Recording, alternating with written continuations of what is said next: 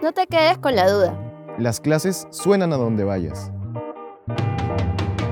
Cada semana, los profesores de la Facultad de Ciencias Empresariales y Económicas responderán tus preguntas. Solo alza la mano y di. Profe, una, pregunta. Hoy responde César Yona, profesor de negocios internacionales.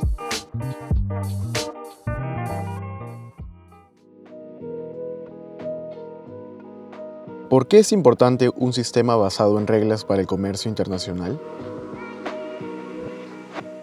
El sistema internacional liberal basado en reglas surge al final de la Segunda Guerra Mundial. Si bien sus fundamentos se remontan a los tratados de paz de Westfalia de 1648, que pusieron también fin a grandes guerras en Europa.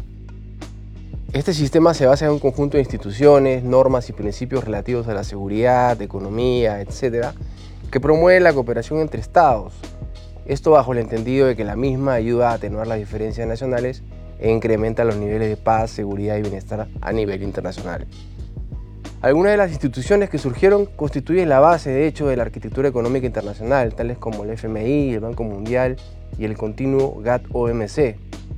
Recordemos que la expresión GATT refiere al Acuerdo General sobre Aranceles Aduaneros y Comercio, que reguló el comercio en el plano multilateral luego de la Segunda Guerra Mundial y que sirvió además de foro para las relaciones multilaterales comerciales hasta la entrada en vigor del acuerdo por el cual cobró vida la Organización Mundial de Comercio. El auge de los populismos, la crisis de la globalización y un orden multipolar han puesto en riesgo este sistema, pero dudo mucho que cualquier transformación del orden actual deje de lado algunas de las principales instituciones y principios de este orden basado en reglas. Para el caso del comercio se generó una infraestructura normativa que canaliza sus relaciones comerciales y de la cual derivan una serie de principios que garantizan un marco estable, transparente y previsible, lo que es particularmente importante para países como Perú, que dependen mucho de mercados internacionales.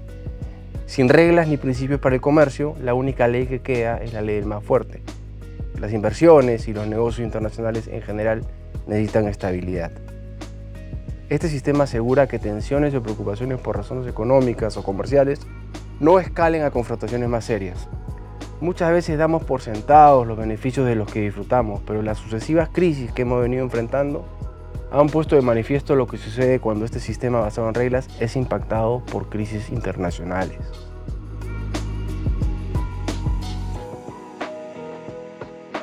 ¿Cuáles son los principios básicos que rigen para el comercio internacional? La piedra angular del sistema multilateral de comercio es el principio de no discriminación, reconocido en el preámbulo mismo del acuerdo por el que se establece la Organización Mundial de Comercio, organización que dio continuidad al proceso iniciado con el GATT de 1947. A nadie le gusta ser discriminado y de eso se trata este principio. Para empezar, la primera gran expresión de este principio es el principio de la cláusula de la nación más favorecida o NMF, que habla de la necesidad de no discriminar entre socios comerciales. Bajo este principio, todo beneficio, ventaja, favor, privilegio o inmunidad otorgado a un producto de un país debe extenderse inmediata e incondicionalmente a todos los productos similares de los demás países miembros de la OMC. Básicamente asegura la no discriminación entre productos de distintos países.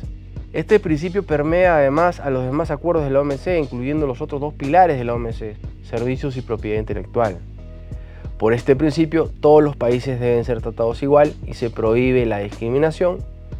Constituye pues la base por la cual se otorgaron concesiones arancelarias en el comercio y en el sistema multilateral.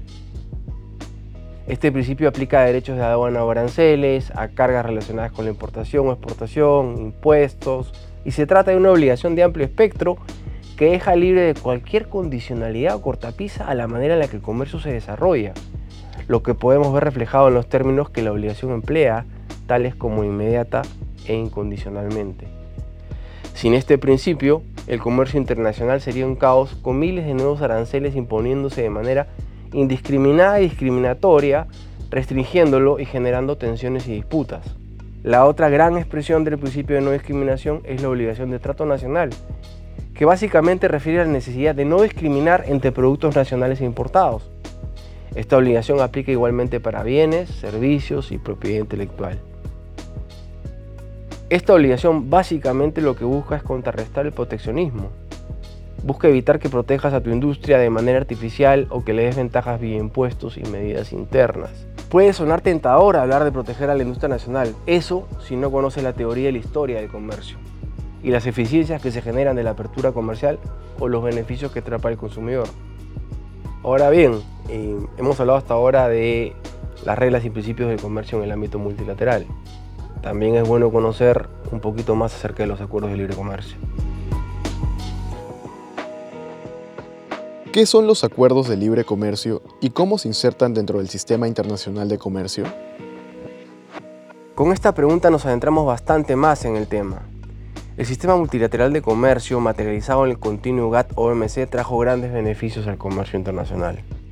Durante la vigencia del GATT del 47, los aranceles mundiales se redujeron de un promedio del 40% a un 5% en 1994. Esto al influjo de sucesivas rondas de negociaciones comerciales multilaterales efectuadas bajo los alcances del principio de la cláusula NMF de la que hablábamos. Pero también es cierto que de un tiempo a esta parte el sistema multilateral de comercio se encuentra en un estado de estancamiento. El último gran acuerdo multilateral fue el Acuerdo de Facilitación de Comercio de Bali del 2013 Debido a ello, el mundo vivió una época en la que los países optaron por avanzar en su liberalización vía acuerdos comerciales preferenciales, regionales o bilaterales incluso. Esta proliferación de acuerdos comerciales preferenciales fue bautizada por un economista de apellido Bagwati como Spaghetti Bowl, por la manera en la que podían representarse dichos acuerdos en un mapa, en donde los múltiples relacionamientos bilaterales podían ser comparados a un plato de espagueti. Estos acuerdos establecen preferencias comerciales entre sus miembros. Una preferencia, dicho sea de paso, es una discriminación positiva, pero discriminación al fin. Es un mejor trato que le otorgamos a un socio o un socio comercial específico. Entonces ustedes se preguntarán, ¿qué no nos acaba de explicar el profesor que la no discriminación es la piedra angular del multilateralismo y su principal principio además? Pues ahí encuentran ustedes uno de los principales debates en el comercio actual.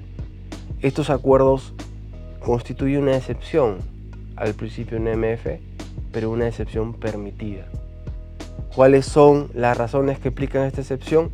No vamos a explicarlas, pero tienen que ver con su nivel de ambición, mayor incluso que la ambición de los acuerdos multilaterales.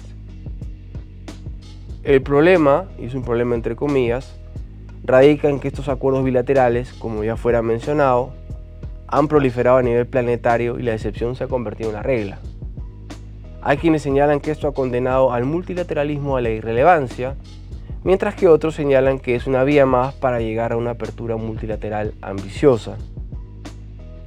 Quienes tienen la razón, solo el tiempo lo dirá, pero sí quisiera terminar señalando que estos acuerdos comerciales preferenciales representan a su vez instrumentos que brindan estabilidad, transparencia y previsibilidad al comercio. Dicho de otro modo, son una expresión más del sistema basado en reglas del que conversábamos al inicio. De ahí los peligros que enfrentamos con las sucesivas crisis del fenómeno globalizador, incluyendo la crisis financiera de 2008, el surgimiento de unilateralismos, de populismos, la guerra comercial, la crisis COVID y el retorno de la geopolítica luego de la llamada era dorada de la globalización. Países como el Perú, que dependen mucho de estas reglas, que dependen mucho de los mercados internacionales, están llamados a defender el orden multilateral.